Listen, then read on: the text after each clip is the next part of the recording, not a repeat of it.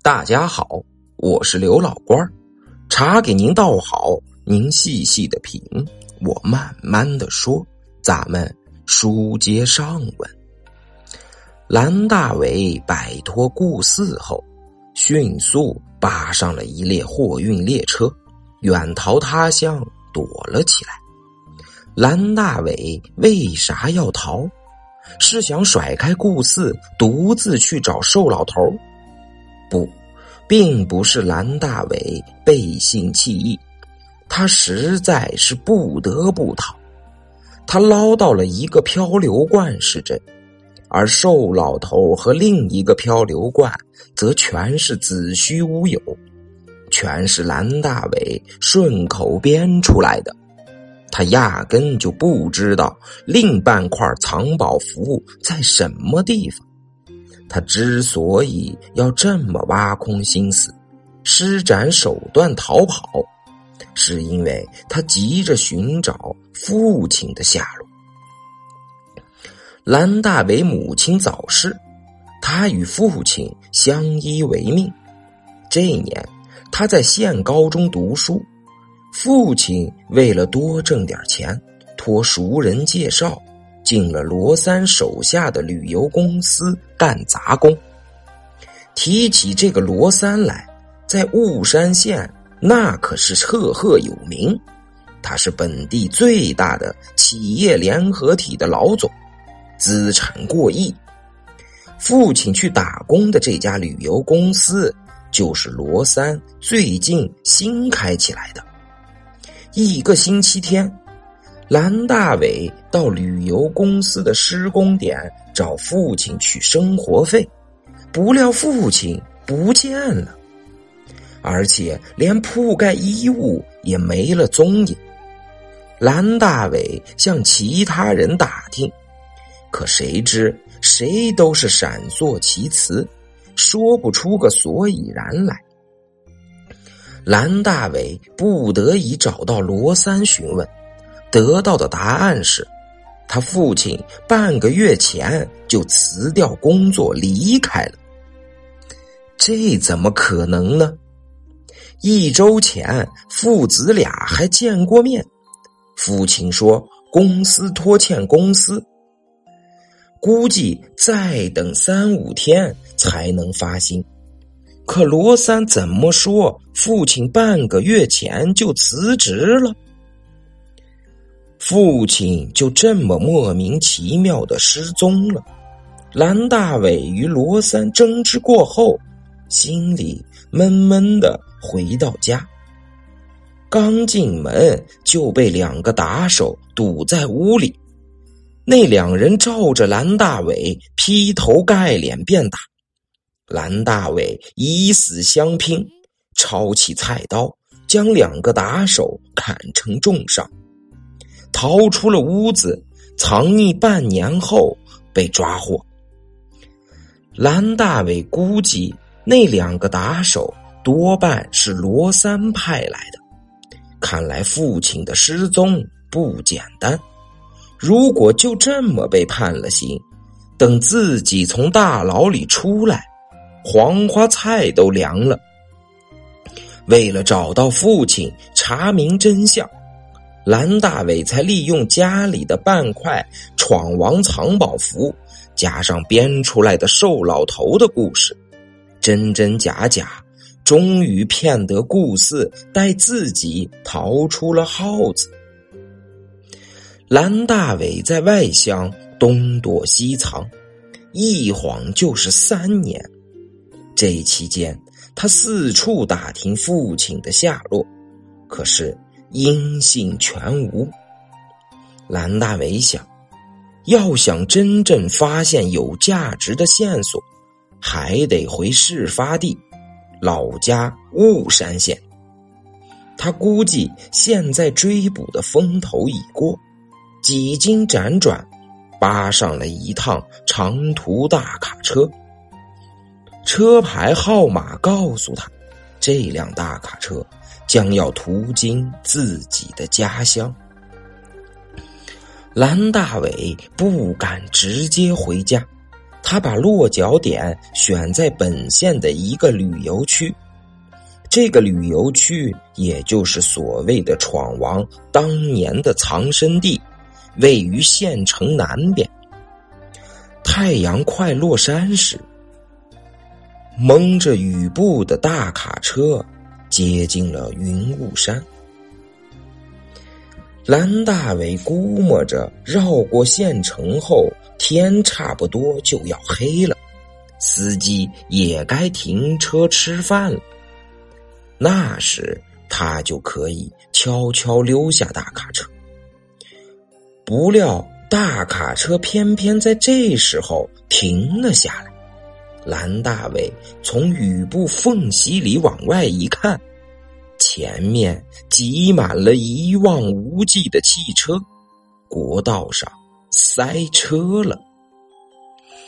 不料，蓝大伟做梦也没想到，这次严重的塞车事件，正是当年他父亲的老板雾山县首富罗三。当天中午，罗三开着自己新换的宝马，绕县城兜风。驶过这个刚刚开张的收费站时，被拦住了。一个叫小翠的收费员要罗三掏五元过路费。五元钱对罗三来说连九牛一毛都算不上，可是他以前开车经过本县的其他收费站时，从来都是免收过路费的。在雾山县这地方。国道上乱设卡、乱收费，常遭人们质疑，但罗三对此却颇有好感。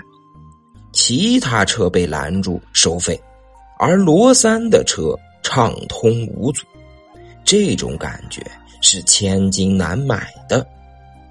可是眼下，罗三的宝马也被拦住了，因此他很不情愿的。出了这五元小钱，他对小翠儿说：“这收费站是新设的，你这收费的妞也是个厨，不认识我的车，你也该知道我是谁吧？”小翠儿是个农村姑娘，寒窗苦读到中专毕业，这是她第一天走上收费工作岗位。当然不认识罗三的车，更不晓得他是个什么人物。小翠儿满脸是笑，态度十分和蔼。收费站有明文规定。罗三斜着眼睛，轻蔑的冷笑着：“王八的屁股规定，怀孕王八的肚子内部应该还有其他规定吧？”他的意思是，收费规定是针对普通老百姓的，而对于特权人物、达官显贵，收费站应该还有内部规定，给予免费放行。可小翠儿可听不懂他的黑话，迷惑的眨巴着眼睛问：“您是说？”罗三仍然斜着眼睛冷笑：“你们领导难道没对你做过其他交代？”小翠儿这才听明白，我们领导是有过交代，除军车、警车外，就是县领导的车。其实这时候，罗三原本已经掏出了一张五元的钞票。听了这话，他又把钱拿了回来。什么？县领导可以享受免费，为什么要我出钱？小翠儿又从收费窗口探出头来，看过车牌，说：“县领导的车牌号我都有做过记录，记录里面没有您的车牌号。”罗三火了。你要知道，包括县长在内，这个县所有吃皇粮的，一年中有半年是靠我养活的，他们有资格享受免费，我为什么没有资格？罗三的企业联合体，麾下有旅游公司、房地产开发公司等十几个企业，每年上交的税金几乎占了这个国家级贫困县企业税金的一半，因此他才会说出这样牛气的话。在罗三眼里，那些靠自己养活的县领导过卡可以享受特权。而自己却要被阻拦交钱，那真是是可忍孰不可忍了。坚持原则的小翠哪知道这么许多，她还是不放心。罗三也就不再说什么了，他还是掏出了钱，但他递给小翠的已经不是一张五元面值的钞票。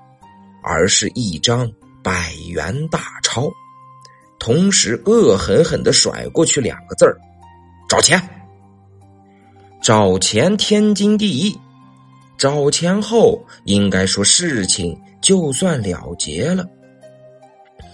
可罗三心里却怄得难受。二十多年前，他还是靠偷鸡摸狗、坑蒙拐骗混日子的社会渣渣。大罪不犯，小罪不断，但这家伙钻了小企业改制的空子，官商勾结，套贷巨款贱卖了雾山县的几家企业，才吹气似的爆发起来。如今罗三已是雾山县财政收入的台柱子。就是县里的头们和他都称兄道弟，他有时也可以爱理不理了。因此，罗三认为过卡是否交费，绝不是钱的问题，而是个身份问题，是社会地位、社会层面上的问题。如果这时罗三打个电话给县里的头，免收过卡费。肯定是不成问题的，但他没有这么做。对于他来说，张嘴求人早已成为历史。他要用另一种方式来显示自己呼风唤雨的能耐、翻江倒海的本事，来炫耀和强化自己的社会地位。来补偿自己巨大的精神损失。罗三开车兜了一圈，又来到收费站，还是斜着眼，冷笑的问着小翠：“是不是还收费？”小翠儿知道他这是找事儿，但脸上仍堆着笑：“还是五元，谢谢您的合作。”罗三又掏出一张百元大钞递过去，阴阳怪气的回敬道：“丫头，我们会好好合作的。”离开收费站后，罗三把车停到一个鱼塘旁边，拨通了自己办公室主任的电话，气呼呼的下达了命令：“下属企业。”所有的车辆立刻停止正常运输，把车开到国道收费站。十分钟一个来回，从收费站穿梭而过，过路费由司机到企业财务部预借，过后一概报销。他还特意强调，预借的过卡费必须都是百元大钞，每一次过。必须付百元大钞，违者一律视作重大的责任事故，严肃追究。指令下达完毕，罗三又打电话招来了一帮带着酒菜的手下和舞厅的三陪小姐，在鱼塘边临风把酒，谈笑风生，开始钓鱼取乐了。转眼间。罗三调遣来的近百台轿车、卡车，纷纷在国道收费站往返穿梭，司机都用百元大钞交过路费，收费站的零钱很快找完了，没有办法再找钱，不找钱车就堵在那里。自从李自成归宿新说、闯王宝藏在雾山等文章发到媒体后，几经炒作，到雾山旅游区猎奇、淘宝的人数剧增，这条国道上的车流量也随之加大，一塞车，后果极其严重。而且不少人开车有个共同的毛病。遭遇堵车后，不是排队等候疏通，而是见缝插针的往里挤，都想先走，结果是谁也动弹不得。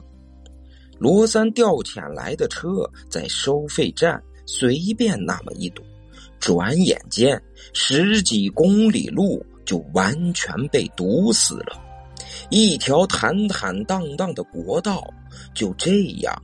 陷入了瘫痪，就像人里的人的血管一样，就这样形成了血栓。